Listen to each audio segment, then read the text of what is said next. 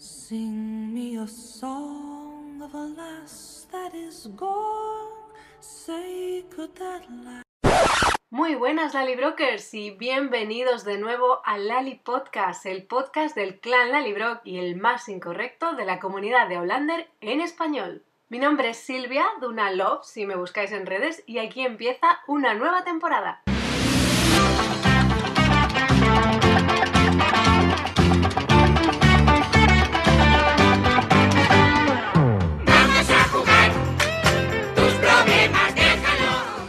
Tenía ganas de volver, especialmente ahora que estamos en pleno Droughtlander y apunta a que la espera va a ser larga hasta la próxima temporada.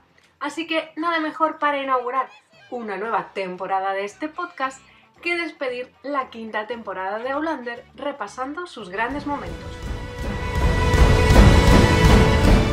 Nos hemos encontrado una temporada con episodios más fieles al libro, hemos visto a Jamie vestir la casaca roja y casi morir una vez más, despedimos a Murta, caído en la batalla de Alamance, y recibimos de nuevo a Ian tras su estancia con los nativos. También hemos hecho alguna incursión en el libro 6 para acabar con Bonnet y hemos mandado a Lord John de vuelta a Inglaterra. Y como episodio final, una disociación que ha sido una carta de amor a la serie en el peor momento de Claire. ¿Cuáles han sido vuestros grandes momentos? La voz la tenéis vosotros. Carmen Aguiló nos dice cuando Jamie se pone su kill, da el discurso junto a la hoguera y cuando Roger y Fergus hacen el juramento. También la escena de Murta y Yocasta antes de la boda, que es magnífica.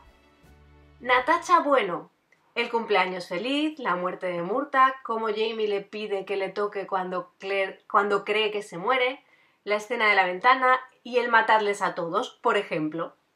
Ana Up, toda la quinta temporada merece mención por decir algo que no habéis dicho, Murcasta. Jessica FC, el hijo de mi nombre y mi corazón. Amo a Fergus y a Marsali. Yo aquí también me declaro fan de Fersali, son una pareja preciosa. Y además tienen mucha naturalidad los dos. Emus nos dice, Jolines, qué difícil es seleccionar. Yo me quedo con la disociación de Claire o los dos últimos episodios enteros. Claire y Jamie, yo haría un podcast especial haciendo un recorrido por todos los momentos de Claire y Jamie de la quinta temporada por orden cronológico, destacando los episodios 1, 7, 9 y 12. Pues ala Mariló, eh, me apunto, me apunto la, la sugerencia de hacer un podcast monográfico. Didi, la boda de Brie con esa renovación de votos de los papis, todo el capítulo 7, Claire devolviendo la vida a Jamie, Jamie y Claire en los 60 bailando, la escena final del capítulo 12, el matarles a todos, Yocasta cantando en la tumba de Murta, Jamie diciendo que la piedra quema. Yolanda, mi aportación es el capítulo de la serpiente, cuando Jamie le dice a Claire que debe de estar muy mal cuando ella le está hablando con tanta ternura. A mí también me encantó ese momento, Yolanda ves esa, esa intimidad y ese conocimiento que tienen ya el uno del otro, ¿no? Como, como pareja.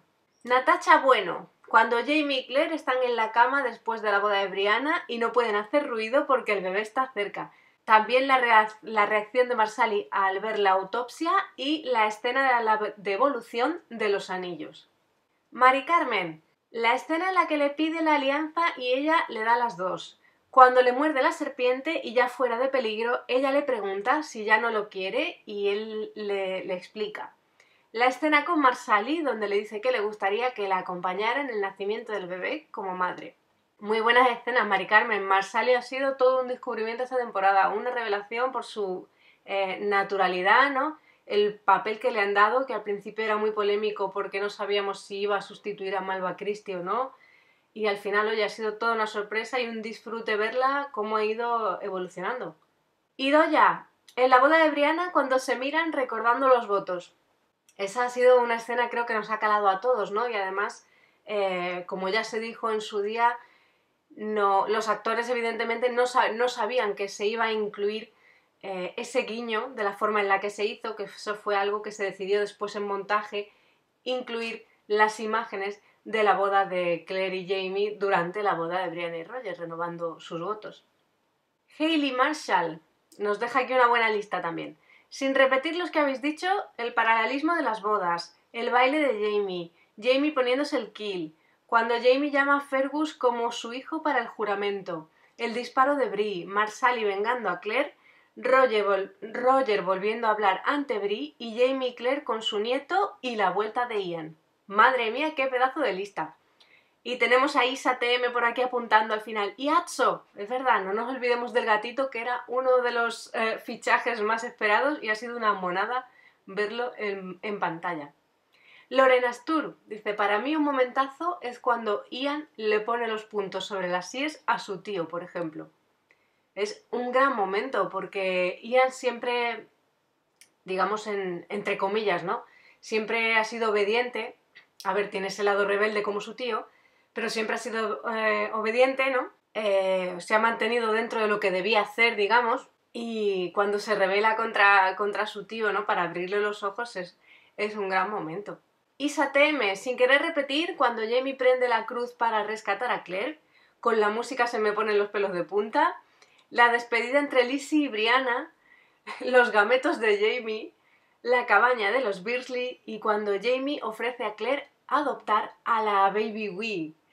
Oh, y a mí también me gustó mucho esa escena, Isa. La estaba esperando, esa conversación que tienen Jamie y Claire eh, después de. Después de todo lo que pasa en la cabaña de los Beersley, que Jamie le, le pregunta a Claire si quiere adoptar a la niña. Yo me quedé, me quedé esperando esa escena porque me encanta esa conversación que tienen en el libro, ¿no? Y como eh, Claire le dice, no sé si era ya más adelante, pero vamos, entra dentro de eh, que la conversación gira en torno a la bebé, ¿no? Como ella le habla de que en su día pensó en, en operarse para no tener más hijos, pero eh, no le parecía justo eh, hacerlo sin preguntarle a Jamie antes para darle la oportunidad de tener más hijos, ¿no? Porque él no ha podido criar a sus hijos. Es una conversación muy bonita en el libro y tenía muchas ganas de ver esa escena en pantalla.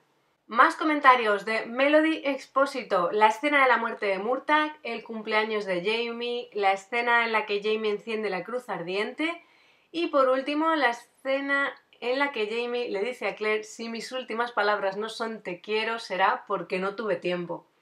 Nos hemos pasado toda la temporada, creo yo, esperando a que Jamie recitara esas famosas palabras que son con las que termina el quinto libro, ¿no?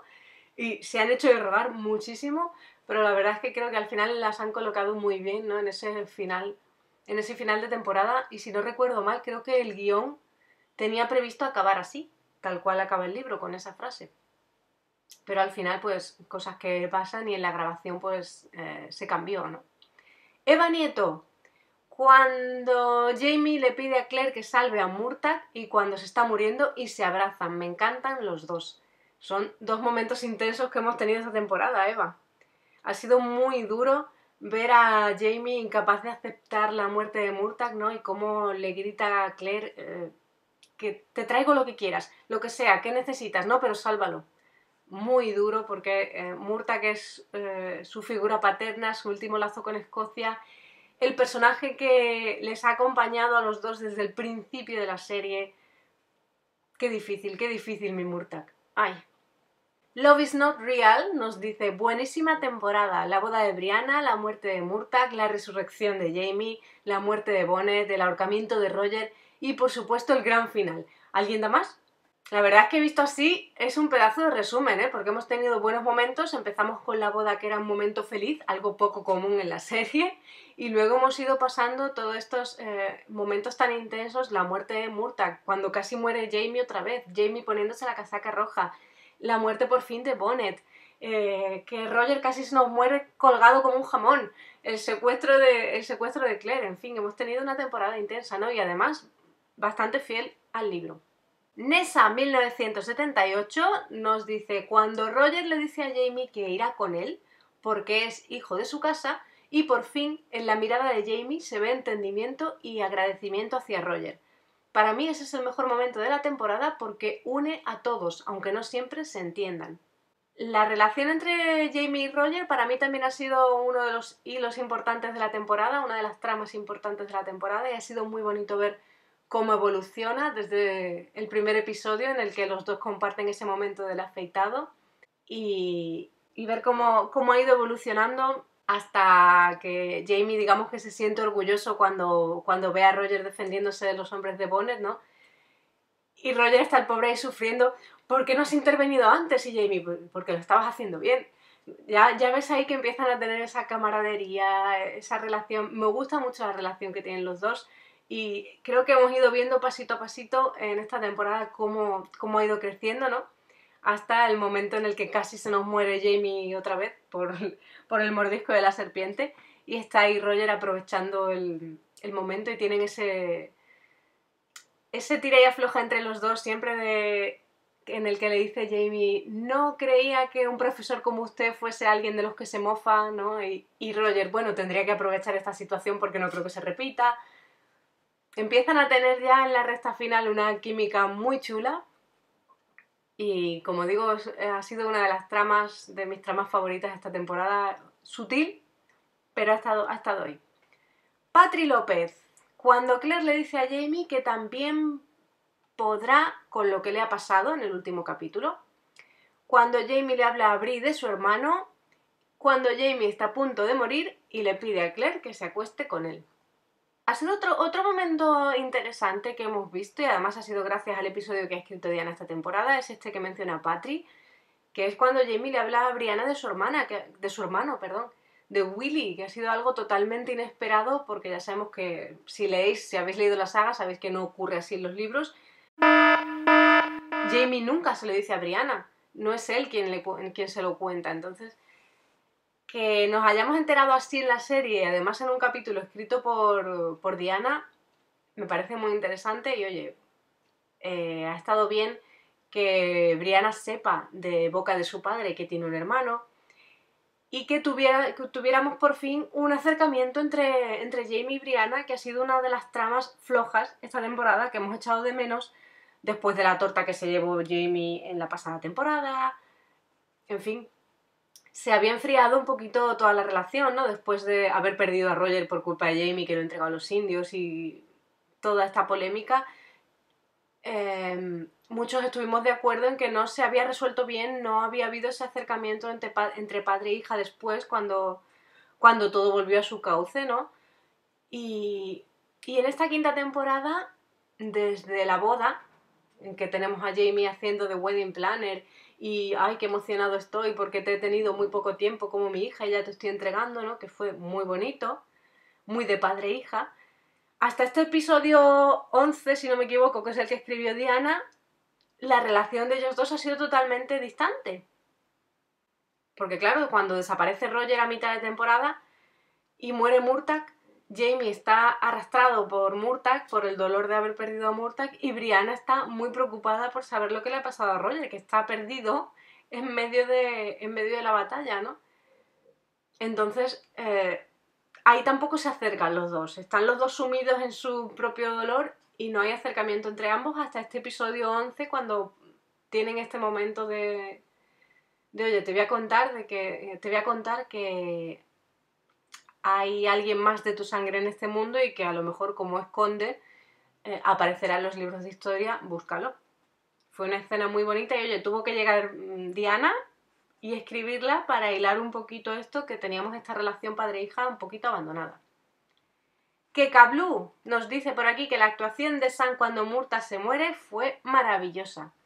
Te rompe el corazón, de verdad. Ese capítulo eh, no puedo verlo, no puedo verlo tan a menudo como el resto y por favor con pañuelos, ¿eh? Más comentarios. Ana Domínguez, muchas de las que habéis dicho. ¿Quieres un escocés? Pues tendrá un escocés del capítulo 1. La muerte de Murta, cuando está muriendo Jamie en el capítulo de la serpiente, la pelea en los establos con ese Sassenach, aunque no haya otra como tú, recuerda que eres una mujer. La escena de los establos fue muy polémica. Eh, a Diana no le gustó, como, como sabemos, ¿no? Porque decía que sí, que ellos como actores están muy bien, pero que la dirección era mala y quedaba muy extraña la escena y que no le había gustado. Y es verdad que creo que para muchos quedó, quedó extraña, ¿no? En el libro está todo como mejor explicado. Siempre tenemos que tener en cuenta que son medios distintos, la tele es la tele y el libro es el libro. Diana puede extenderse en el libro 300 páginas si quiere describiendo la escena de los establos y en la tele pues tienen una hora por episodio, no se puede hacer más. Pero es verdad que yo soy de las que piensa que quedó un poco extraña esa, esa escena Y no por el comportamiento de Jamie, que, que sí que había algunos comentarios que decían que ah, era machista y tal, pero mm, yo no lo veo así. Yo creo que simplemente le estaba recordando a Claire eh, algo de lo que ella no es consciente muchas veces y es que es una mujer del siglo XX en el siglo XVIII y muchas veces su, eh, su comportamiento llama la atención. Y ella no es consciente. Jamie sí, Jamie es el que está ahí para eh, protegerla, hace- haciendo, digamos, un paralelismo con, con Gaylis. ¿Qué pasó con Gaylis cuando murió su marido? Que ya no estaba él ahí para protegerla y la guardia fue a detenerla por brujería, ¿no? Porque era su marido el que hacía de muro de contención ante todo lo que se hablaba de ella, de que si era bruja y tal, ¿no? Y en el momento en que murió, se la llevaron y la encerraron. Y digamos que con Claire es un, es un poco lo mismo. Eh, ella está haciendo penicilina, ha publicado sin querer, por culpa de Fergus, en la prensa sus recomendaciones médicas, aunque bajo seudónimo. Eh, tiene una forma de pensar y unas respuestas a veces que da a la gente que no son las de la época. Y claro, ella muchas veces no es consciente, no es consciente de que lo hace. Y Jamie lo que hace en esa escena es recordárselo. Que no hay otra como tú, pero recuerda que en la época en la que estás eres una mujer. Y no, no, por eso no me parece un comentario machista, sino que está recordándole que la está protegiendo y que tiene que tener cuidado con lo que dice porque puede ser peligroso. Intenta mm, protegerla, protegerla siempre. Otra cuestión es que Jamie en esa escena está borracho, porque ha estado celebrando que le ha ganado a Wiley. Entonces todo ese diálogo que mantiene con Claire, él le da un tono como más socarrón, ¿no? Pero no es, no es con mala intención. No es de forma negativa o despreciando a, Claire porque eres mujer y eres, menos que, y eres menos que yo. Simplemente está borracho, está calentito, está contento de haber ganado a Wiley, quiere celebrarlo con su Sassenach y, nada más, ¿no? Pero al margen de eso, sí que la escena para mí quedó un poco, quedó un poco extraña. Aparte que pasó todo tan rápido que mm, dime tú cuándo se baja Jamie los pantalones. No te digo que me tenga que enseñar el culo, pero a ver, un poco más creíble la cosa, no sé, no sé. Algo falló ahí y era una escena también de las muy esperadas, de las muy esperadas esta temporada y no sé, le faltó, le faltó algo de chispa. A lo mejor eso, porque en el libro estaba mejor explicado, porque no sabemos si se plasmó bien toda la, mm, todo el tema de los anillos, de por qué a, Claire le importa tanto y le duele tanto y reacciona así, ¿no? Y luego ese también era el episodio de la boda de Yocasta, pero no vimos cómo se casaba. solo, solo vimos el escenario, el movimiento de gente y tal, y que Wiley era uno de los invitados, y que luego pues eh, tienen todo, tiene todo este rifirrafe con Claire y Jamie por, porque ellos quieren acercarse a Bonnet, ¿no? Pero no vemos a, no vemos a Yocasta casarse. Entonces, de alguna manera, no sé, en- entiendo que no quisieran repetir después de la boda de Brianna otra boda, pero es que hay dos bodas en el libro y podían haberlo enfocado de forma distinta, siguiendo la misma regla de tres de hay muchas violaciones en los libros y hasta ahora las han mostrado todas, todas las que afectan a los personajes principales. Pues se repiten y que las han repetido. Lo mismo con la boda. Hemos tenido una boda al principio de la temporada, si tenemos otra mitad, ¿qué le hacemos? ¿No la contamos? A mí se me quedó, ese episodio fue un poco extraño y en ese aspecto se me quedó un poco cojo. A lo mejor tendría que volver a verlo de nuevo, quién sabe. Muchísimas gracias por tantos comentarios, habéis dejado un montón, habéis mencionado un montón de grandes momentos que ahora me detendré un poquito más en algún otro. Si queréis participar en el podcast, antes de cada programa siempre lanzo en Twitter la pregunta, digamos, de, ese programa que vamos a debatir en ese, en ese programa. Se abre el hilo en Twitter y vosotros podéis comentar debajo todo lo que queráis. Si además queréis eh, entrar de viva voz, podéis enviar vuestras notas de audio grabándolas con el móvil mismamente y luego las enviáis por correo a clanlalibrock.gmail.com En este repaso de la quinta temporada yo me he ido un poquito más atrás y antes de que comience la temporada, antes de este repaso de grandes momentos que me acabáis de hacer con vuestros comentarios, yo me he ido un poquito más atrás, como digo, un poquito a tirar de hemeroteca y a ver cuál era la sinopsis de la temporada que nos adelantaron antes de que todo empezase. Y decía tal que así. La temporada 5 de Outlander encuentra a los Frasers luchando por su familia y el hogar que han forjado en el Fraser Ridge.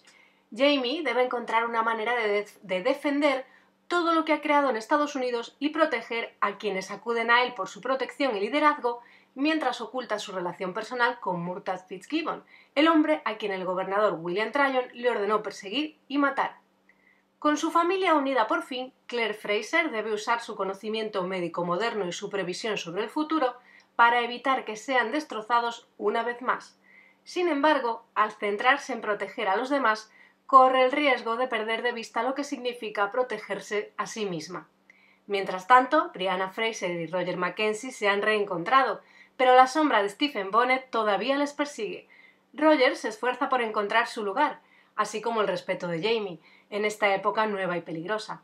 Los Fraser deben unirse, navegando por los muchos peligros que prevén y los que no pueden ver venir. ¿Qué os parece esta sinopsis? ¿Es acertada con lo que luego vimos en pantalla?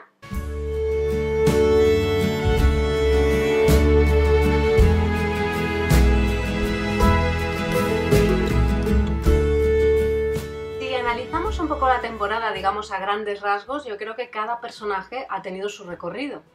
Todo comenzaba con Brie y Roger como protagonistas el día de su boda, un momento feliz para variar en lo que es el drama constante de Outlander, ¿no?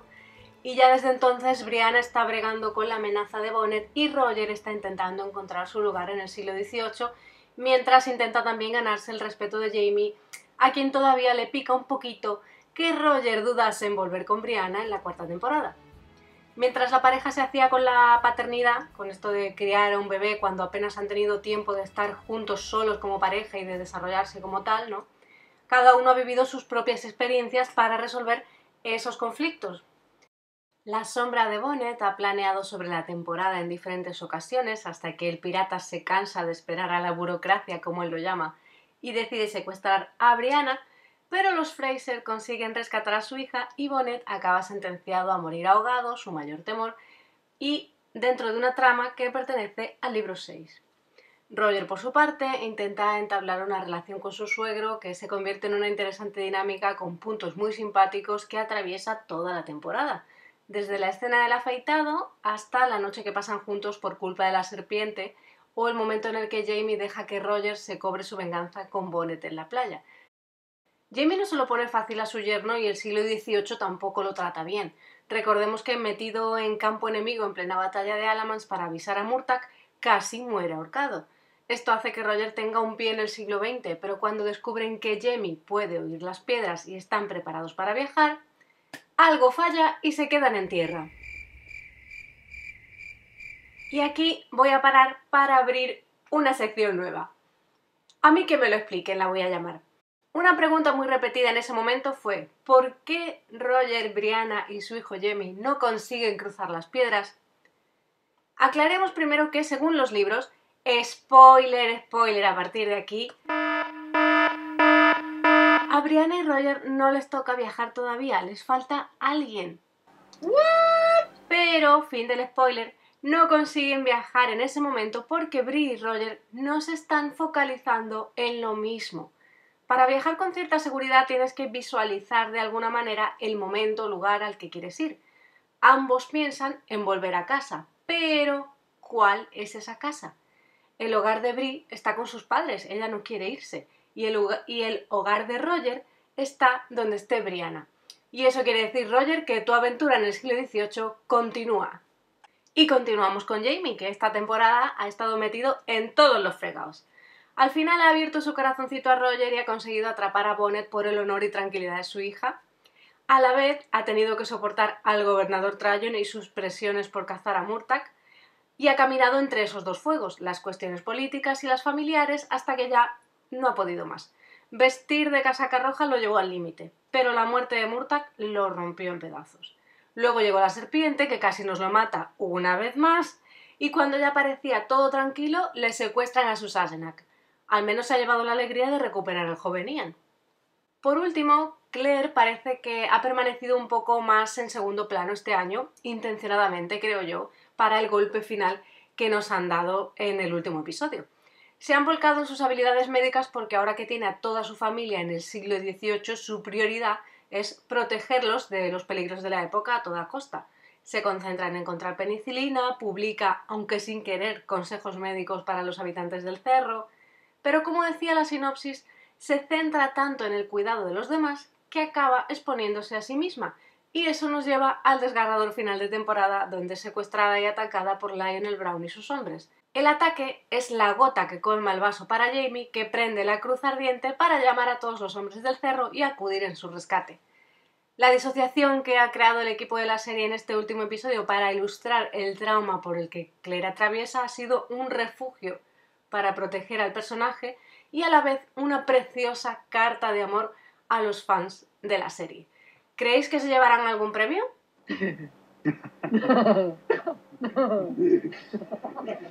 No puedo cerrar este resumen sin hacer un par de menciones especiales. La primera, el joven Ian y su gran regreso. Eh, era una de las cosas más esperadas por muchos porque eh, los lectores sabíamos que iba a volver con una imagen totalmente distinta y no sabíamos cómo iba a llevar a cabo la serie ese cambio de imagen, si iba a ser más o menos fiel al libro.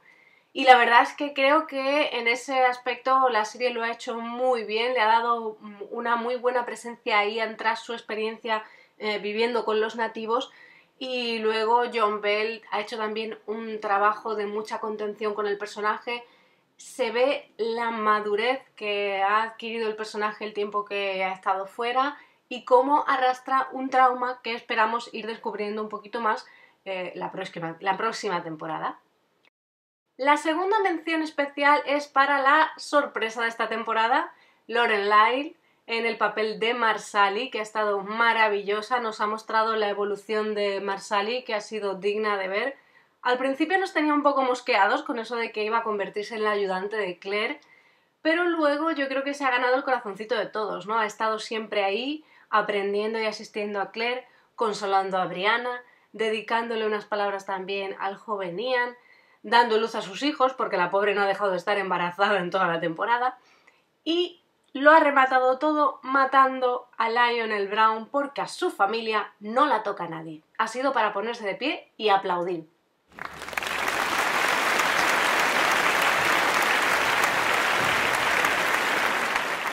En este regreso del podcast se me ha ocurrido introducir algunas secciones, digamos, para hacer esto más, un poquito más dinámico, y hay algo que me habéis eh, pedido bastante en varias ocasiones y es las comparaciones entre el libro y la serie. Así que vamos a inaugurar hoy aquí la sección Me han cambiado el libro. ¿Qué escena o qué fragmento de la temporada vamos a analizar en esta primera entrega de Me han cambiado el libro? Pues como le hemos dado un repaso a la quinta temporada, si rebobinamos y volvemos al principio, lo primero que analizamos cuando comienza la temporada es la boda de Brie y Roger, porque los lectores sabréis que el libro no empieza igual que la quinta temporada. La boda de Brie y Roger tiene lugar en el monte Helicón, que es donde eh, se reúnen los clanes una vez al año, o en el caso de los Frasers cuando pueden acudir, pues para eh, reunirse, intercambiar productos, celebrar bodas y bautizos. Y ahí que van nuestros Fraser eh, en el libro En la Cruz Ardiente en octubre de 1770.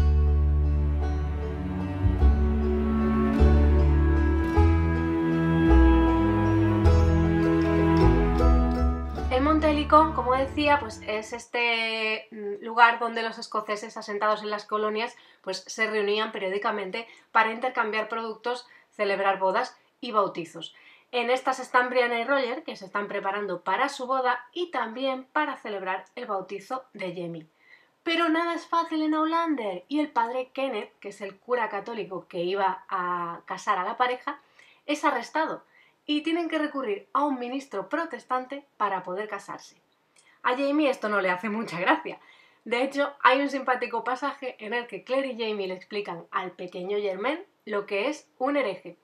Resulta que el niño quiere saber qué es un ministro protestante y Jamie le dice que es un cura, pero no es uno como Dios manda.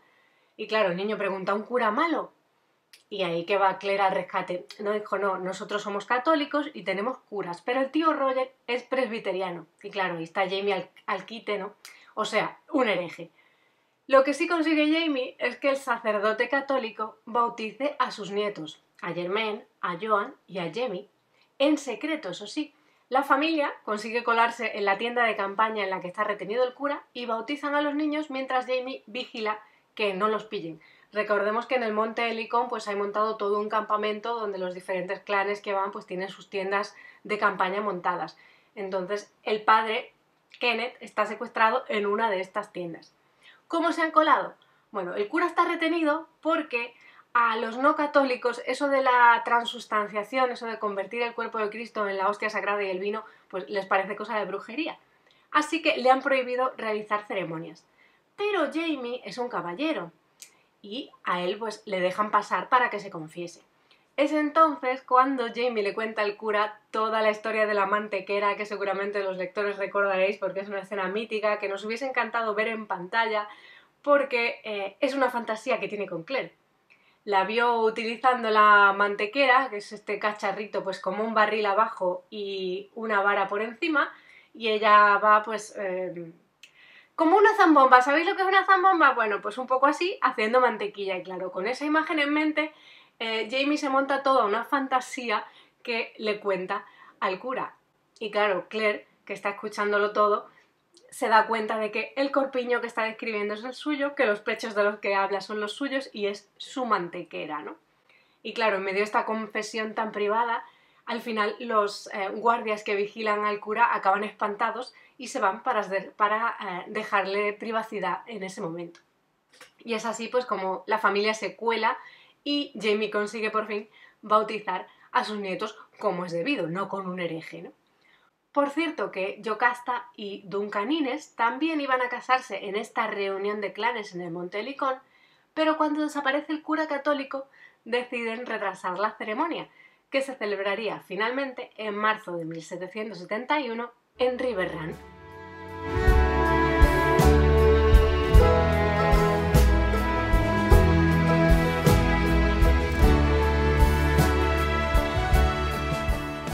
Y hasta aquí ha llegado el primer podcast de esta nueva temporada. Muchísimas gracias por la cantidad de comentarios que habéis enviado para ayudarme a hacer este pequeño resumen, este balance de la quinta temporada. Espero vuestros mensajes de audio, ya sabéis, los grabáis con el móvil y los enviáis por email a clanlalibroc.gmail.com. Muchísimas gracias de nuevo, espero que os haya gustado este regreso y estas nuevas secciones y nos escuchamos como siempre en un próximo Lali Podcast que además creo que va a estar dedicado a Murtag y Duncan Lacroix para darle la despedida que se merece. ¡Adiós!